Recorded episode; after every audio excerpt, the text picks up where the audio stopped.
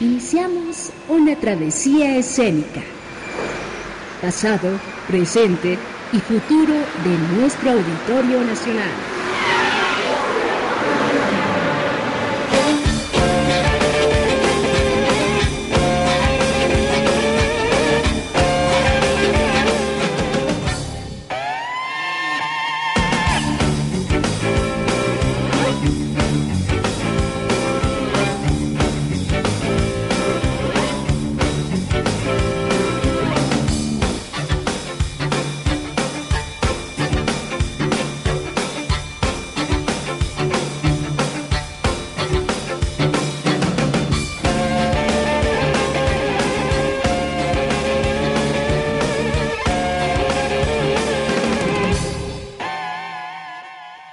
Hola, ¿cómo están? ¿Ya están de aquel lado? Porque nosotros ya estamos aquí. bueno, qué bueno que ya están de aquel lado porque nosotros ya estamos aquí para que este programa tenga un propósito. Si ustedes no están allá, nosotros para qué estamos acá. Que nos eh, llamen. Angélica Cortés. Mario Díaz Mercado. Ambos dos aquí frente a los micrófonos de Radio Educación. Después de haber escuchado al decano de Radio Educación, José Luis Guzmán, me dio muchísimo gusto verlo. Eh, Igualmente al jefe. de de los eh, locutores, bueno, es el locutor más antiguo de esta emisora. Y si lo ven ustedes, parece más joven que yo. Parece Digo, más joven que yo sí se ve. Bueno.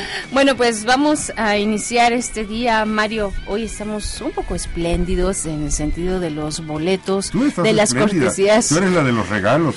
Bueno, ¿te parece? Que lo vayamos diciendo, tenemos dos pases dobles para asistir al Cinebar bandas sonoras. Esto es en el Lunario. La película de la cual les hemos comentado en estos días, Berlín, Sinfonía de una gran ciudad, finales de la década de los 30. De los 20, ¿no? 30, 20, 30. 20, tienes toda la razón, y 20, 29, 1929, eh, pues, se presentara esta eh, película, por supuesto bajo la guía, bajo el ojo, porque lo que se trata es mostrar el ojo, o se, trata de mostrar eh, Berlín bajo o con la guía de un ojo berlinés.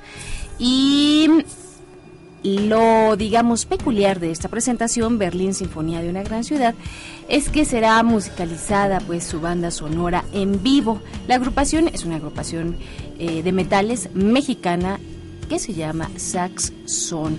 Tenemos dos pases dobles para asistir a esta función 41 55 10 60. ¿Y qué días son en la función de mm, Berlín? Ahorita les decimos. También tenemos tres pases dobles para ir a escuchar buen jazz, jazz de calidad, jazz hecho en México, jazz contemporáneo, jazz por un ah, destacado contrabajista, Agustín Bernal con su agrupación, eh, acompañándolo en esta presentación. Tres pases dobles también en el lunario. Todo esto aquí en Travesía Escénica 41 55 10 60 y de una vez les vamos diciendo para que se preparen los boletos para ir a ver a Agustín Bernal.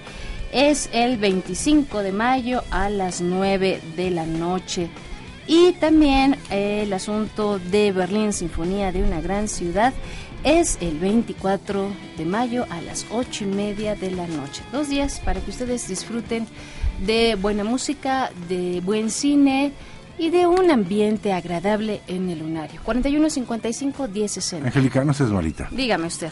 Eh, usted no, dime por favor las fechas eh, eh, que se va a presentar. ¿Berlín? Berlín es el 24 de mayo. ¿24 de mayo a qué hora? 8 y media de la noche en el Lunario. Recuerden, es la proyección de esta película musicalizada en vivo. Bueno, la banda ¿Y lo, de, ¿Y lo de Agustín? Bernal es el al día siguiente, que es 25 de mayo. O sea, después del 24 sigue el 25? A las 9 de la noche. 9 de la noche. Así es, también en el este, lunario. los, dos son en el lunario. Así es. Bueno, es que eh, yo me confundí, ¿sabes? Que iba, iba, estaba yo pensando que Agustín Bernal iba a sonorizar la película de Sinfonía y que, lo de sax iba a ser... Eh, en vivo con ¿sí? otro, Sí, sí. Entonces, qué bueno que, que, ya lo, que ya lo dijiste así. Bueno, dice Pita que aún hay más.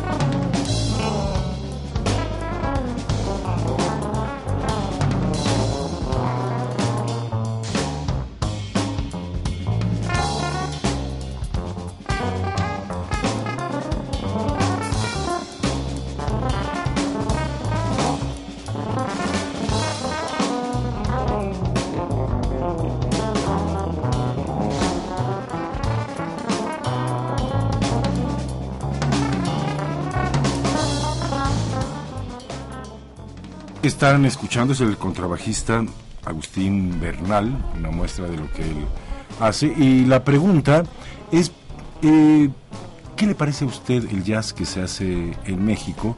Tanto de autores como de intérpretes, como de agrupaciones jazzísticas en nuestro país, que por fortuna de varios años ya para acá han ido cada vez más creciendo y haciéndose más eh, amplios los sitios en donde se toca jazz. Hace algunos años había uno o dos sitios para escuchar jazz. Creo que ahora ya hay varios sitios más. Eh, muchos, muchos más. sí, eh, y ¿te acuerdas que nos decían el otro día del 5, ¿no? El mismo Héctor Infanzón cuando vino aquí. Por ejemplo, todos estos em, intérpretes, autores también del jazz contemporáneo en México, algunos de ustedes habrán escuchado dentro de la carta programática de Radio Educación. ¿Qué les parece? A quien escuchábamos ahorita es Agustín Bernal, eh, de, para el que tenemos un boleto, un pase, bueno, para el que tenemos pases dobles. Llámenos 41 55 10 60. La pregunta es: ¿qué opinan del jazz que se hace en México?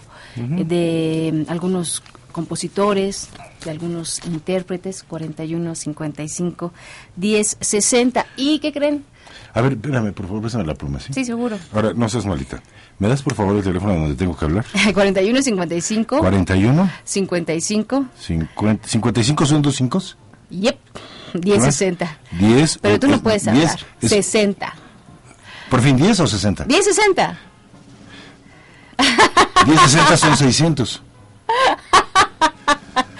Pero tú no puedes hablar. 41551060 41551060. Ese es el número telefónico. Aunque tú lo notes no puedes hablar, ¿eh? Ah, Porque si no yo me llevaría este No, pero espera, espera, yo me llevaría este boleto que que tenemos aquí, que es para ver a Pate de Foix.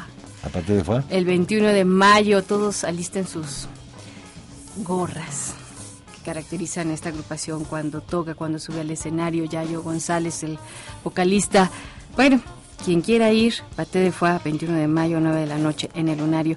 Tenemos eh, un pase doble. ¿Sabes? ¿Sabes? Este, de esta agrupación, hace, el año pasado grabaron un disco en vivo, eh, una presentación en vivo en un concierto que dieron en el Teatro Metropolitan. Y a partir de ahí salió el, el disco y el DVD que van a presentar este día 21 de mayo. Pero a ver, dime, ¿qué es lo que te gusta de Pate de Foix?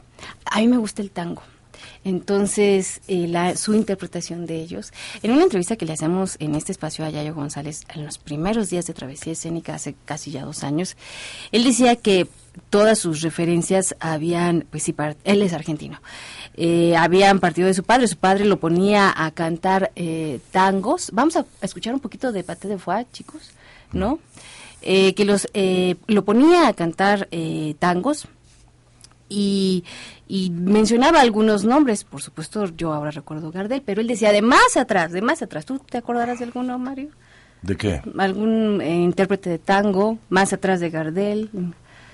En fin, entonces... Pues, eh, es que, bueno, hay no solamente intérpretes, sino eh, compositores que son también, bueno, muy famosos.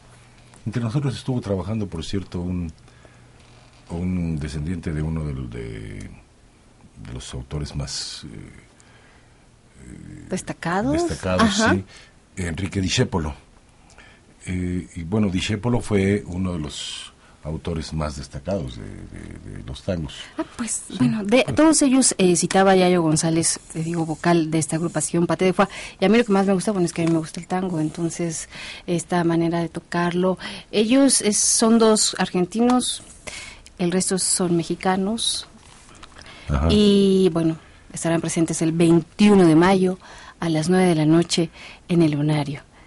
Hay un pase doble para verlos. Si nadie va, nunca he hecho esto. Ve la necesidad. Que, si ustedes, que si ustedes no hablan, ella se va a quedar con el pase. Me leíste la mente. nadie tiene pareja para ir. ve la necesidad. Bueno, ojalá y disfruten estos boletos. Pueden invitar a, Angélica si se llevan el es un pase doble, ¿no? Entonces, ah, pues sí. entonces pueden invitar a Angélica. 41 55 10 60. Tra i nuovi mari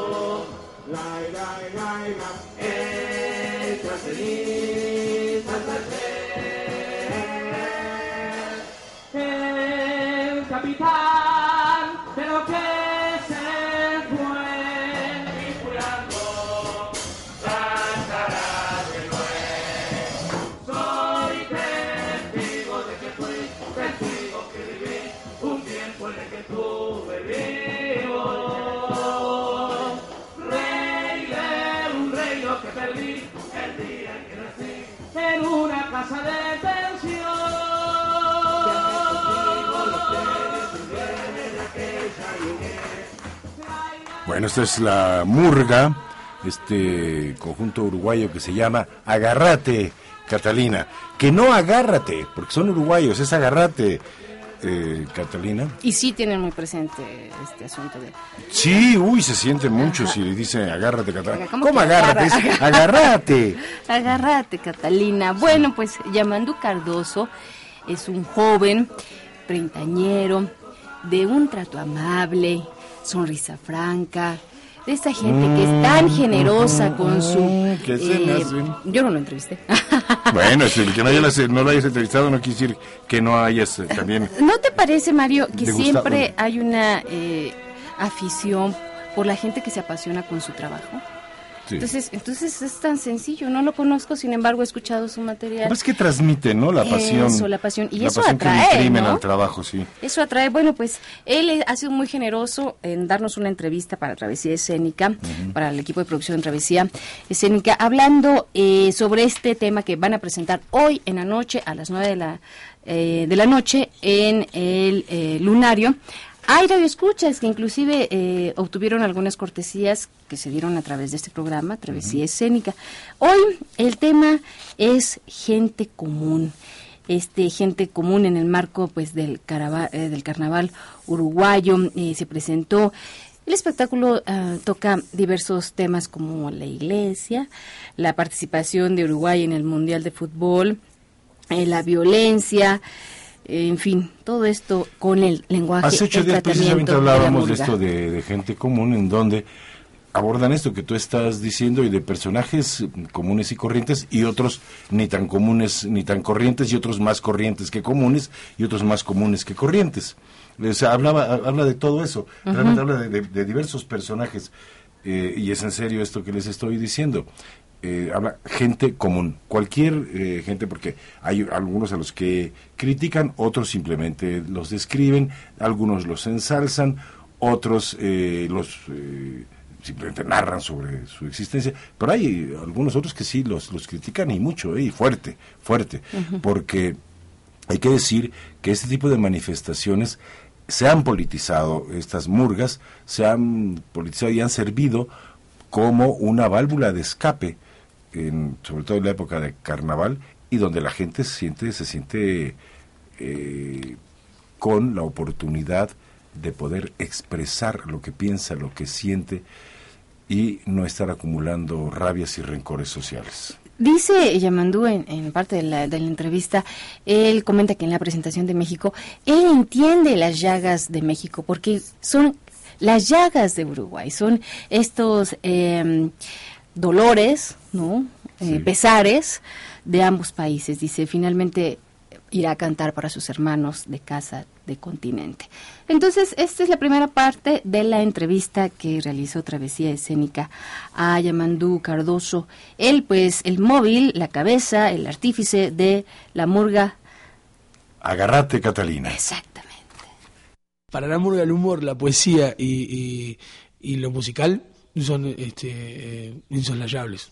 Eh, la Murga hace una poesía muy arrabalera, este, que puede ser muy dura, muy cruda, este, de barro, de tierra muy común, pero muy linda también, y muy, este, muy honesta sobre todo y muy eh, inclusiva, es lo que hablamos varias veces, la murga la van a ver desde niños hasta viejos, hasta un doctor con grado 4 de la facultad de no sé qué, de filosofía y letras de papá, a una señora que trabaja en su casa desde siempre, porque lo que aprendió es a, trabajar en su casa y a criar a su cantidad de hijos, o un tipo que está desempleado, o de un niño este, que vive este, limpiando parabrisas en los semáforos. Toda esa gente nos ve.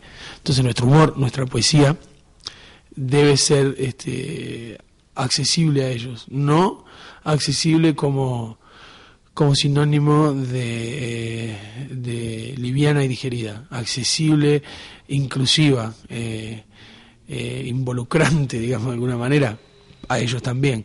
Eh, humor y poesía de la misma manera. el canto y la música son fundamentales para la murga. Canto heredado de los primeros pregoneros, de los primeros murguistas por su formación y por donde estaba sentado el, núcleo que conformaban los primeros murguistas.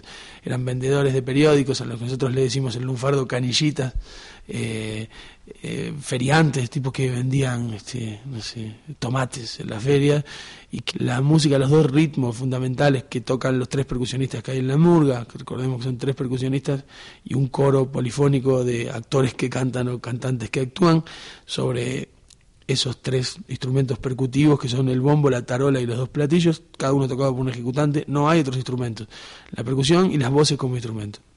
La guitarra lo sumo alguna vez, en algún momentito, y, eso está, toda esa esencia se escucha de algún lugar, desde algún rincón eso grita y sale para afuera y, y la gente lo logra este, asimilar este, inconscientemente. Eh, yo soy convencido de que tipo de manifestaciones que tienen una esencia atrás, una historia, un misterio, eh, que hace una cosa honesta, eh, es mérito de los miles y miles de tipos anónimos que armaron un género por absoluta necesidad de comunicarse desesperadamente de la manera que fuera. Y bueno, ojalá que, que todo eso este, pueda, pueda verse la gente o algo de eso la gente se lleve cuando nos vea el jueves. Eh, quisiera estar pensando en eso, en lo, en lo mentirosas que son los, las barreras que nos, múltiples barreras que nos armamos a priori. Yo siento que cuando uno viene a tocar en América Latina, uno toca con público que es hermano del continente, que, como vivimos en una casa grande, desordenadísima, rota por muchos lados, arrasada y vuelta a reconstruir, eh, pero grande, no nos vemos mucho. Pero cuando uno se encuentra, eh, uno tiene esa sensación, que está cantando para, para sus hermanos que quizás todavía no conociera, pero sus hermanos de, casa, de continente. les decíamos eh, hace ocho días que la, la murga de Agarrate Catalina eh, reúne y presenta un espectáculo completo de luces, de coreografía, de vestuario, de música, de diálogos también, de dramaturgia, de literatura, de crítica social, de crítica política, eh, en fin, es un espectáculo muy completo en ese sentido. Un espectáculo que va eh, de la calle al escenario. Y, dice llamando que si bien inició en lugares masivos, bueno, empezaron a hacer la prueba en estos lugares más pequeños, digamos, eh, privados, que sugieren una cercanía con el público y ha funcionado. Eso es lo que deseamos esta noche en el Lunario, en la presentación de esta murga a las nueve de la, de la noche. Seguía la entrevista. Escuchemos qué dijo Yamandú. La murga, históricamente como género, tiene que ver mucho con la calle, con la gente, con la cantidad de público que la ve, con, con no sé, imagínate desde el Montevideo del 1900 y pico, eh, un tablado entre esquina y esquina, armado con tablas y con tanques de gasolina bueno, sobre el cual se pasaban las tablas. La murga tiene mucho que ver con eso, con, con la calle y con lo masivo y con mucha gente viéndola. Hoy por hoy en el Teatro de Verano, que es donde se concursa en carnaval, es un anfiteatro, este, un teatro cielo abierto divino que, que tiene capacidad para unas 6.000 espectadores y que nos ha visto mucha gente hemos tocado de manera en lugares muy grandes, este, no sé, 20, 30 mil personas, 100 mil personas, en el Bicentenario de Argentina que había un millón y medio de personas en la calle, pero la cercanía y la proximidad a la murga le sienta muy bien, le queda muy bien. Eh, tenemos muchas ganas de que eso pase en el lunario, me parece que la sala da mucho como para eso, además también tengo entendido que es una sala en la que se presentan espectáculos que tienen que ver con cuestiones un poco más alternativas a lo establecido por el mercado musical y cultural, ¿no? O las cosas más masivas, como para ver otros artistas que uno este, habitualmente nunca vería y, y, de los que probablemente no tengan idea de qué es bien que hacen, qué género es que hacen, cómo lo hacen y de dónde vienen más o menos. Bueno, eh, eh, este, aplaudo a estas salas que, que dan la chance, en este caso, a compañías artísticas de, de diferentes lugares del mundo, de rincones del mundo, como en nuestro caso, debería mostrar lo, lo, suyo que no es suyo, lo que hacen, pero que es de un pueblo que hay atrás, ¿no? Entonces eso me parece que está bien, bueno, y que ojalá que, que, pueda verse lindo en, en, en, en el lunario el jueves, ¿no?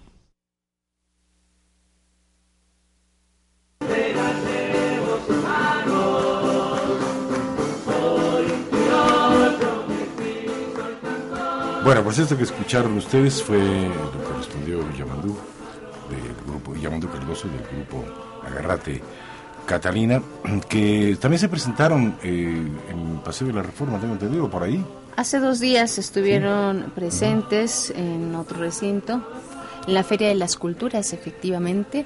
Y bueno, hoy en la noche en el Lunario. Mucha suerte y esperamos que los radioescuchas que están asistiendo esta noche al Lunario pues nos cuenten cómo les fue. Vayamos a cartelera. Vamos. Pues es lo que te estoy diciendo. Lunario, Galería, Auditorio Nacional, Agenda, Agenda, Auditorio Galería, Lunario.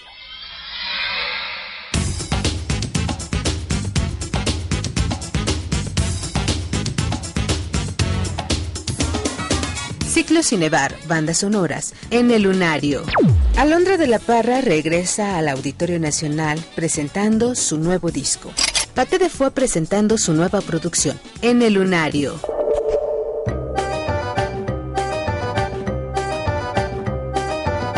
Pate de Foix se ha ganado el reconocimiento de su auditorio, quienes en cada presentación en el lunario los han seguido. Puede ser en un evento nocturno o en uno vespertino, para que todo el mundo, tanto niños como papás, puedan entrar. Pate de Folla es un nombre común para aquellos deseosos de escuchar buena música, contagiados del sabor de una buena milonga.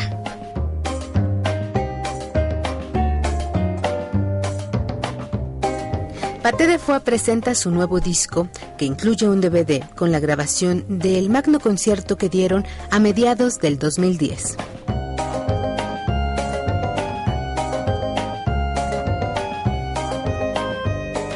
Pate de Foix presentando su nueva producción, 21 de mayo a las 9 de la noche en el Lunario. Cuando vuelan murciélagos por los cielos en la oscuridad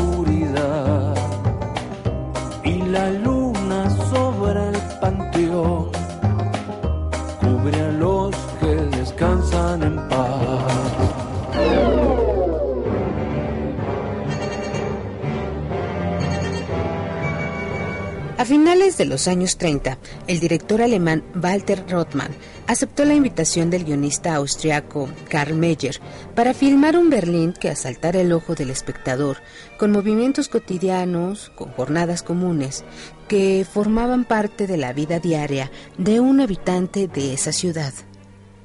Con esa idea, Rothman logró Berlín, Sinfonía de una gran ciudad, y la estrenó en 1927. En la pantalla se ve el amanecer de un Berlín previo a la Segunda Guerra Mundial, el despunte de un día en esa gran ciudad, con todos sus habitantes que amaban y odiaban su siglo. El ciclo Cinebar Bandas Sonoras presenta Berlín, Sinfonía de una gran ciudad, del director alemán Walter Rothmann, musicalizada por la agrupación mexicana de saxofones, Saxon. Ciclo Cinebar, bandas sonoras, 24 de mayo a las 8 y media de la noche.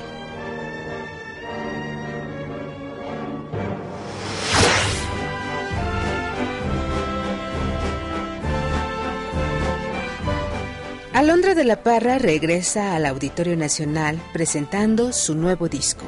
Pero ahora lo hace con las voces que la acompañaron en la celebración del 15 de septiembre del año 2010. Aquellas voces, Natalia Lafourcade, Eli Guerra y Denis Gutiérrez, harán gala de su talento vocal para lograr armonía y complicidad con la Orquesta Filarmónica de las Américas.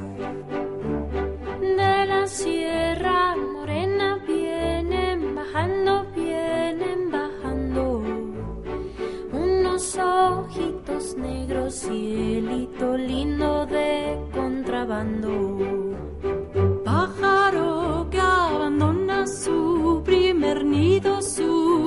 Primer nido. Regresa y ya no encuentra cielito lindo, el bien querido.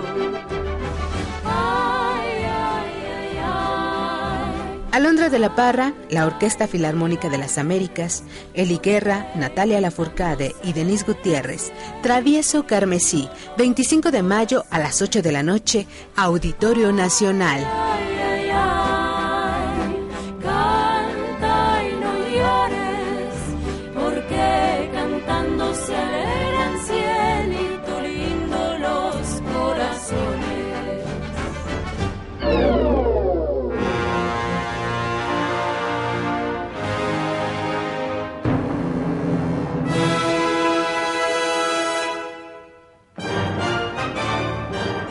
Los lunes son los días de reunión para los asistentes al seminario, todas las óperas de Giacomo Puccini. En las sesiones anteriores se ha escuchado de la charla del maestro Sergio Vela, quien lleva el curso de este seminario, el desarrollo del gusto musical de Puccini, sus primeras óperas, así como su continua preferencia por la creación y el cuidado de los personajes femeninos.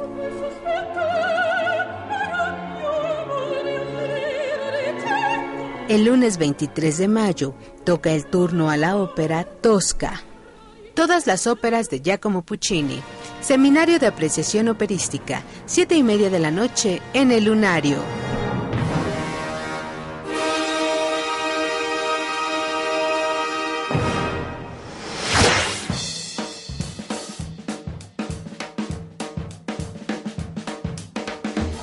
Decir jazz mexicano supone aquel jazz hecho en México e interpretado por mexicanos. Sin embargo, no podemos hacer un lado a las inspiraciones que aterrizan estas creaciones musicales. Así, el jazz europeo, el hard bop y el bebop son invitados especiales de la música mexicana contemporánea que ofrece Agustín Bernal 5, una agrupación que tiene como común denominador la improvisación.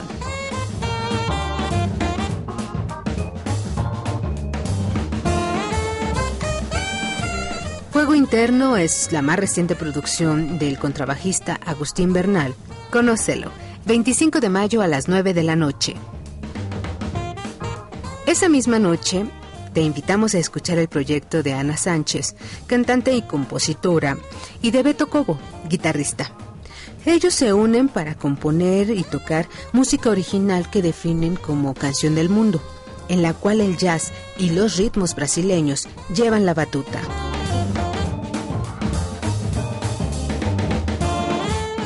Agustín Bernal 5, Ana Sánchez y Beto Cobos en el Lunario, 25 de mayo a las 9 de la noche.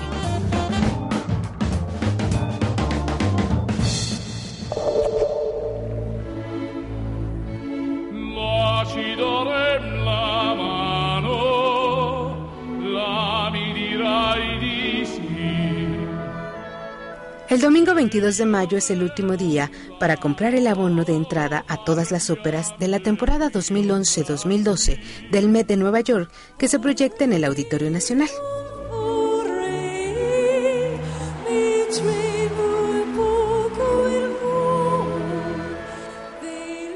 El menú de esta próxima temporada incluye óperas de Wolfgang Amadeus Mozart, Richard Wagner, Giuseppe Verdi, en fin, son un total de 10 óperas que se realizan en el Met y que pueden admirarse en el Auditorio Nacional.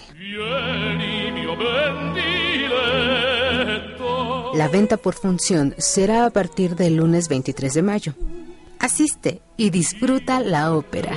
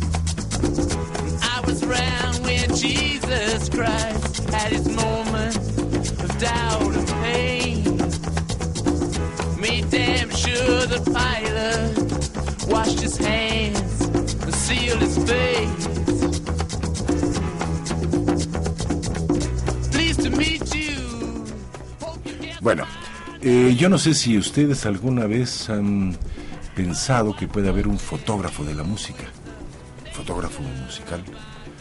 Bueno, pues vamos a presentarles en un par de minutos a precisamente una persona que se ha dedicado a fotografiar la música y particularmente el rock, aunque no exclusivamente en este país. Y ya tiene varios años en esto, no obstante lo cual él es joven, ¿eh? Es muy, Muy joven, joven, porque, sí. porque empezó muy chico, le cambiaban pañales y él con la, con la cámara estaba ahí tomando y seguía. Pero tenemos antes eh, un, un anuncio, ¿verdad? Sí, eh, tenemos, recuerden, un pase doble para ver a Agustín Bernal el 25 de mayo. No se lo pierdan. Esta agrupación Agu- Agustín Bernal 5. Además es una noche en la que se presentan con otros músicos este ciclo que hace con cierta independencia, casi que dos por uno esa noche. Paté de Foix también. ¿No ha salido el boleto? Ya saben, una servidora puede ir eh, 21 de mayo, 9 de la noche. Y también tenemos para el 24 de mayo un pase doble para ver eh, la música que interpretará Saxón. Estará sonorizando la banda de la película Berlín Sinfonía. Berlín Bueno, y si usted no tiene con quién ir a ver a Agustín, no, a Paté de Foix, Tú, Agustín Bernal, No, no, y yo, a, Paté a- de Foix. a Paté de Foix. Si no tiene con quién ir a ver Paté de Foix, háblele a Angélica y yo creo que ella estaría muy dispuesta a acompañar a quien se gane el boleto eh, para ir a ver a Paté de Foix, ¿verdad? Sí, 41 55 16. you is the nature of my life. Ah, yeah. Get down, get it.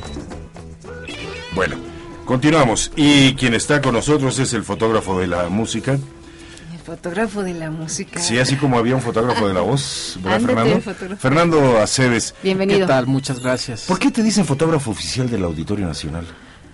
Bueno, será que mucha gente me ha identificado por ahí, pero la verdad es que he estado ¿Pero eres muy, fotógrafo oficial del Auditorio Nacional? pues uno de los fotógrafos oficiales del recinto, claro que sí, Sí. porque somos varios.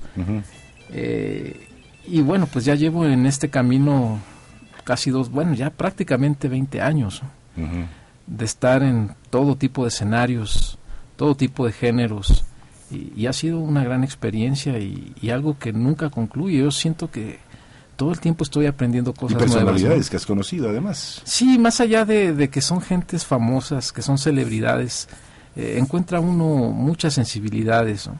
Porque los conoces en otro, eh, en otro ambiente, pero también otros aspectos.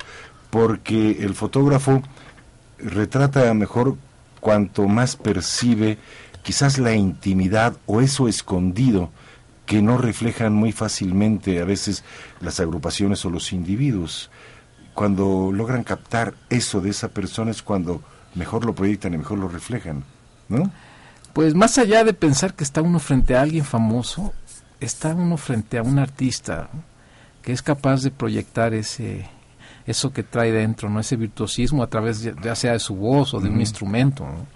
Y, y es ahí cuando se es el punto de partida para un diálogo que culmina en un escenario, ¿no?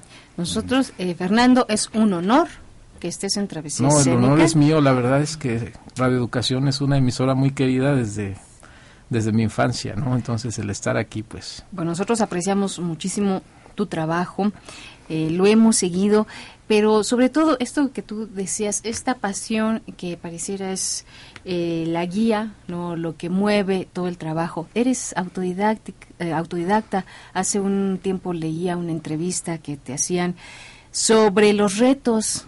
Eh, aquel reto primero que tuviste y hoy en día todavía hay retos para Fernando. Bueno, cuando Aceves. comie- yo comencé, como bien dices, de manera autodidacta, pero en cuanto a los fundamentos de la foto, ¿no? Empecé a, a explorar por mi cuenta, pero no puede uno hacerlo todo el tiempo, ¿no? Tiene uno que estar en, contacto con otros autores, eh, viendo muchos trabajos, yendo a museos, eh, libros, ¿no?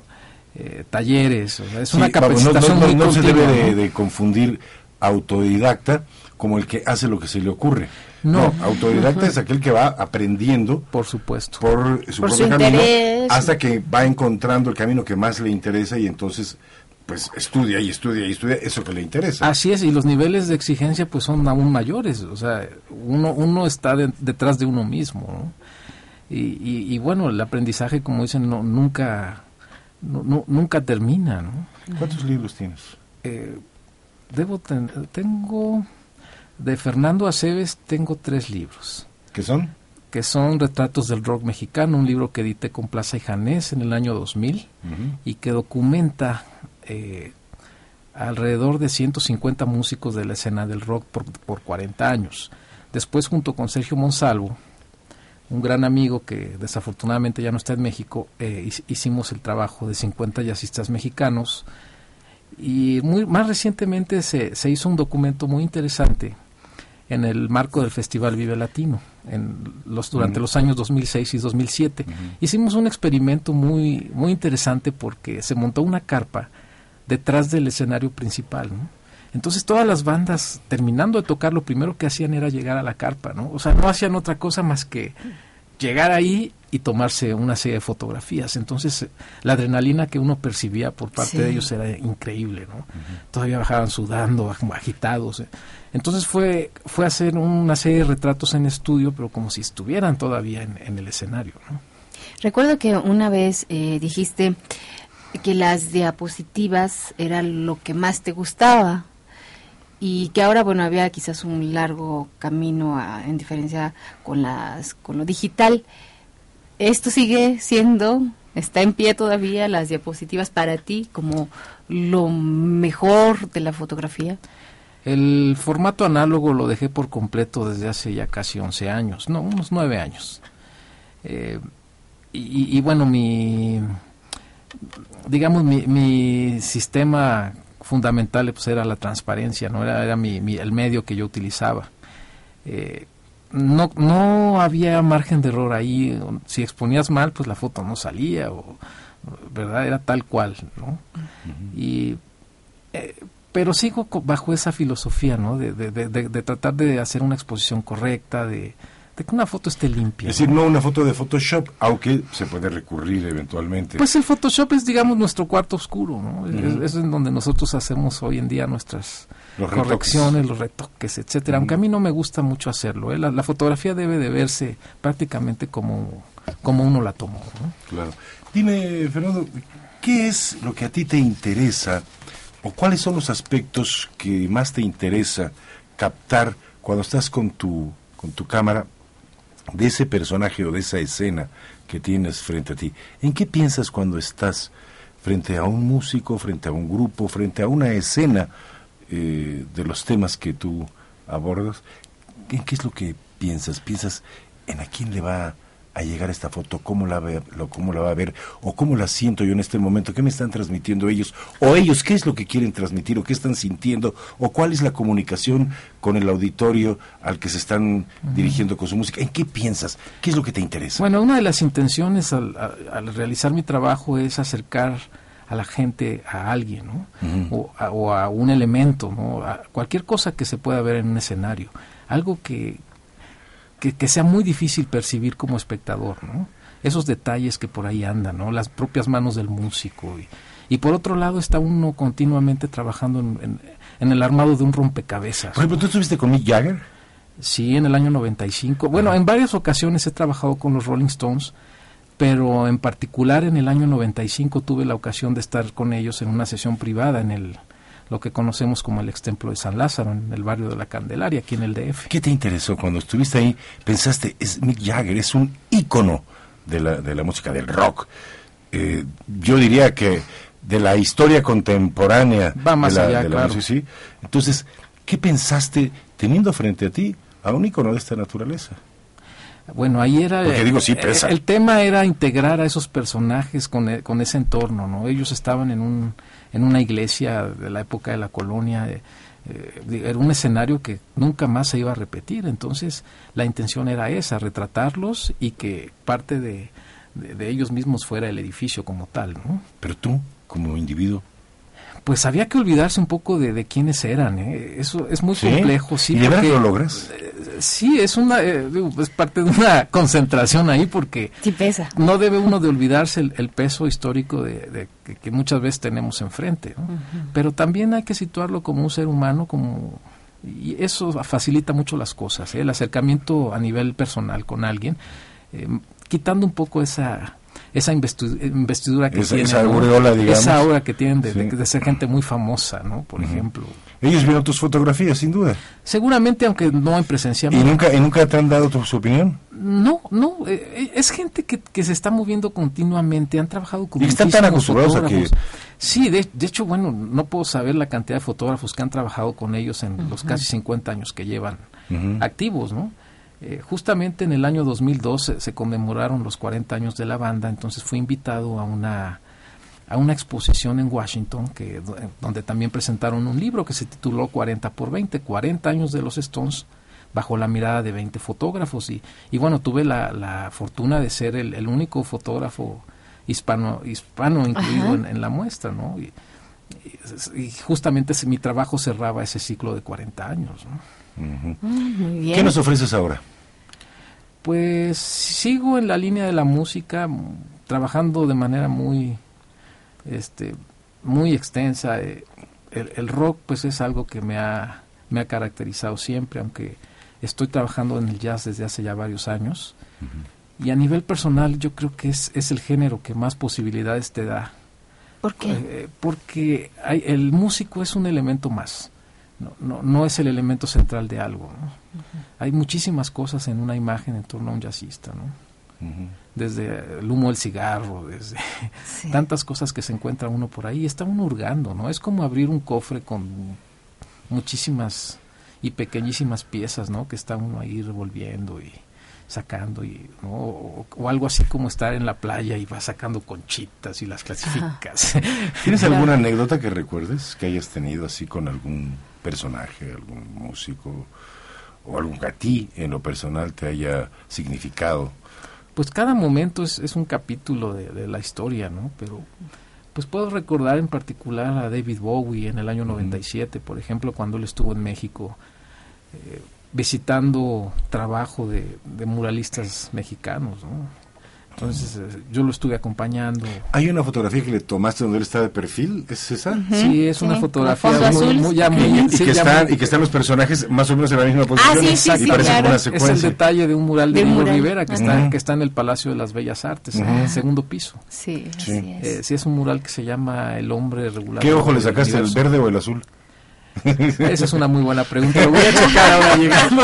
Pero Fernando Aceves está con nosotros aquí en Travesía Escénica. Ya escucharon, Fernando Aceves es el único fotógrafo mexicano, según entendemos, cuyo trabajo se centra en la música completamente. Ha fotografiado David Bowie, Rolling Stone, uh, Red Hot Chili Peppers. ah, ah, um, Bueno, han sido más de 3.500 shows. Pero bueno, cabe ¿Pero los puedes ir destacar... enumerando, por favor, ahorita después de una pausa? Ahorita y en cuanto regresemos ya les tengo la lista completa. bueno, hay que hay que hay que hacer mención que, que, que se está- están surgiendo nuevos eh, nuevos fotógrafos que, que se están dedicando a, a y esta también nuevos línea, ¿no? grupos, ¿no? Pues, exacto, está uno en el túnel del tiempo, ¿no? Porque está uno en un escenario hoy en día y bueno, ¿en qué momento cambió todo, no? ¿Te sientes, eh, perdón, adelante. sí, sí, dime. adelante, adelante. ¿Te sientes como tutor, quizás, de esta nueva generación? No, yo soy alguien que trabaja solo. Ya. Trabaja solo y, y no, no miro mucho en- a, mi, a mi alrededor en ese aspecto, ¿no? Te preguntaba al inicio de la entrevista el reto ahora, el reto me decías antes, ahora. Pues ahora es, es, un- es una carrera de resistencia, ¿no? Es una carrera de resistencia, sigue uno en el armado de este rompecabezas, cada evento es una pieza, ¿no? Y está uno continuamente en, en- en ese ensamblaje, ¿no? Ahora eh, decías que viste a YouTube. Yo también, pero de arriba, hasta la última fila del Sí. Estadio Azteca, tú donde Como tuviste el privilegio de estar. Bueno, fue aquello fue algo impensable hace hace a- hace pocos años, ¿no? La, la magnitud de, de ese escenario, todo lo Sí. que implicaba, ¿no? Eh, yo creo que la música quedó en último lugar ahí. Así ¿eh? es. Eh, era fue, fue un espectáculo multimedia en la que bueno uno de los elementos era el grupo y, y- y su música, ¿no? Eh, eh, sentimientos encontrados, ¿eh? Pero pe- pero yo creo que es una es uno de los últimos grandes espectáculos masivos en, en la historia de la música, sin duda. ¿eh? Pero más allá de los espectáculos masivos, Fernando, si me lo, si me lo permites, yo creo que el grupo, pero particularmente Bono, es un personaje que merece admiración, merece respeto por lo que hace. Es un por personaje cómo muy hace. versátil y que ha aprovechado su, su investidura ¿verdad? como estrella del rock para, pues para, es como un difusor de, de- de todos esos problemas que, que hay en el mundo, ¿no? Entonces, de la Va más preocupación allá. por solucionar estos Exactamente, problemas. Es decir, sí. se parte- él se- no se vuelve parte del problema, sino de la solución. es un protagonista definitivamente. Y yo creo que eso es Así es. importante la fotografía. Y Tú la fotografía. él ha sido muy criticado este, por, pro- por, cole- por propios colegas, ¿no? De que su papel es nada más hacer música, pero yo creo que eh, es, es válido el, el, el- el- no sé, el- no, no utilizar, no sería la palabra correcta, pero sí el eso de, de poder aprovechar el aprovechar protagonismo. el Aprovechar es la palabra. Pero, pero yo creo que, yo creo que es válido aprovechar el que protagonismo sí, para claro que sí. eh, emprender algo a favor de la ecología, de la Así humanidad, es. de la paz, de la armonía. No eh, creo que haya un músico en, en el mundo, en la historia, que, que haya llegado a esos niveles de, de lo que me platicas, ¿no? De- A mí me parece un gran tipo, Bono. por supuesto. La verdad. Pues- y tú también me pareces un gran tipo, un gran fotógrafo. gracias. Te felicito. Te agradezco mucho que hayas estado aquí con Es un nosotros. gusto acompañarles. Te agradecemos. Y para nosotros que nos Gracias y, pues vamos a fotografiar a, a- ¿A la a murga? al murga, murga, ¿no? Ajá, la A la murga, murga, ajá. A la murga uruguaya. Es ¿no? Agarrate, Catalina. Agarrate, Catalina, sí, sí, Sí, sí, sí, sí. es lo que estuve, estuve escuchándolos esta tarde. Tienes, tienes mucho, yo creo, ahí, porque pues hay mucho colorido, hay mucho vestuario, hay mucha iluminación, en fin. Son como 20, 25 músicos. algo. ¿no? Así es, efectivamente. Es una estudiantina, ¿no? Un tipo estudiantina, algo No, así. no, no, no, no, no, no, ahí sí, ahí sí perdóname, ¿eh? ahí sí perdóname que no estoy de acuerdo contigo. En las estudiantinas que se queden en Guanajuato o las tunas que se queden allá eh, de donde vienen, pero no, no, la murga es, es otra cosa. Es correcto, sí. Fue, Sí. un- Sí. Gracias. Muchísimas gracias, Fernando, por haber estado con nosotros. Gracias a ustedes. Eh, esta es tu casa, aquí están tus amigos y Hay un proyecto que recientemente comenzamos, que es una galería de, Ah, muy bien. de arte fotográfico. Ajá. Sería muy bueno que quien tenga la oportunidad de visitarla la conozca. ¿En dónde? En la Condesa, Atlisco 100. Ah, Atlisco Atlisco 100. 100. Atlisco es la calle que está cercana a Tamaulipas, es paralela a Tamaulipas en la está colonia más Condesa. hacia la, hacia la calle esta de Vicente Suárez. Hay un sitio en internet que es www.exporockgallery.com. ¿a qué hora? Atlisco Abre- 100, Atlisco 100. por donde está Agnita, Gallery. Eh, ¿Dónde está qué, el perdón? restaurante. Ah, exacto, enfrentito. Ahí está. Enfrentito. Ya está, ya está dicho. ¿Como qué hora es? ¿De 10 a 8? De 12 a 8. De 12 a 8. De 12 a 8 de lunes a sábado. Pues Por ahí, está los- súper por, por ahí dense una vuelta. Hay, está obra, CEPS, hay una obra interesante, tanto mía como de otros autores, Ahí en la Fondesa. en la primera fondesa. Muy bien, Atlisco 100. Muchísimas gracias, Fernando, por Gracias a haber estado ustedes. con nosotros. Gracias, eres muy bien. amable. Muchas gracias.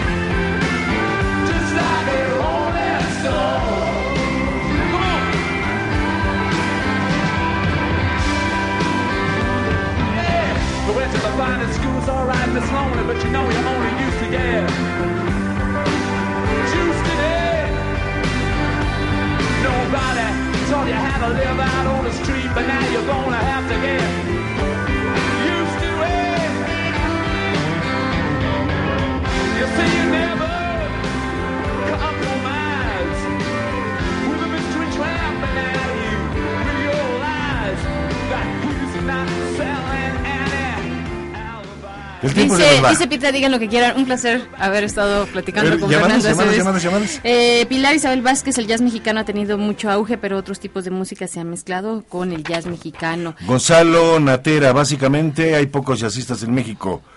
Dice, qué chistoso, qué chistosa manera de decirlo, pero no es de mi desagrado.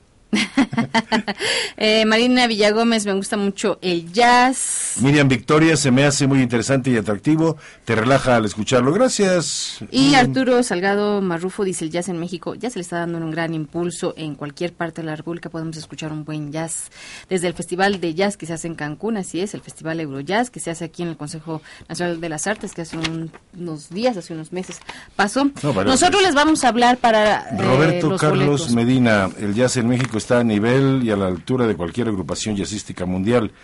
Nuestros exponentes son de mucha calidad y preparación, cierto. Bueno, nos tenemos que ir. Eh, ojalá que dentro de ocho días se encuentren de aquel lado para que el programa que nosotros hacemos desde aquí tenga algún propósito, objetivo y razón de ser. visiten la página www.travesiaescénica.com los esperamos muy buenas noches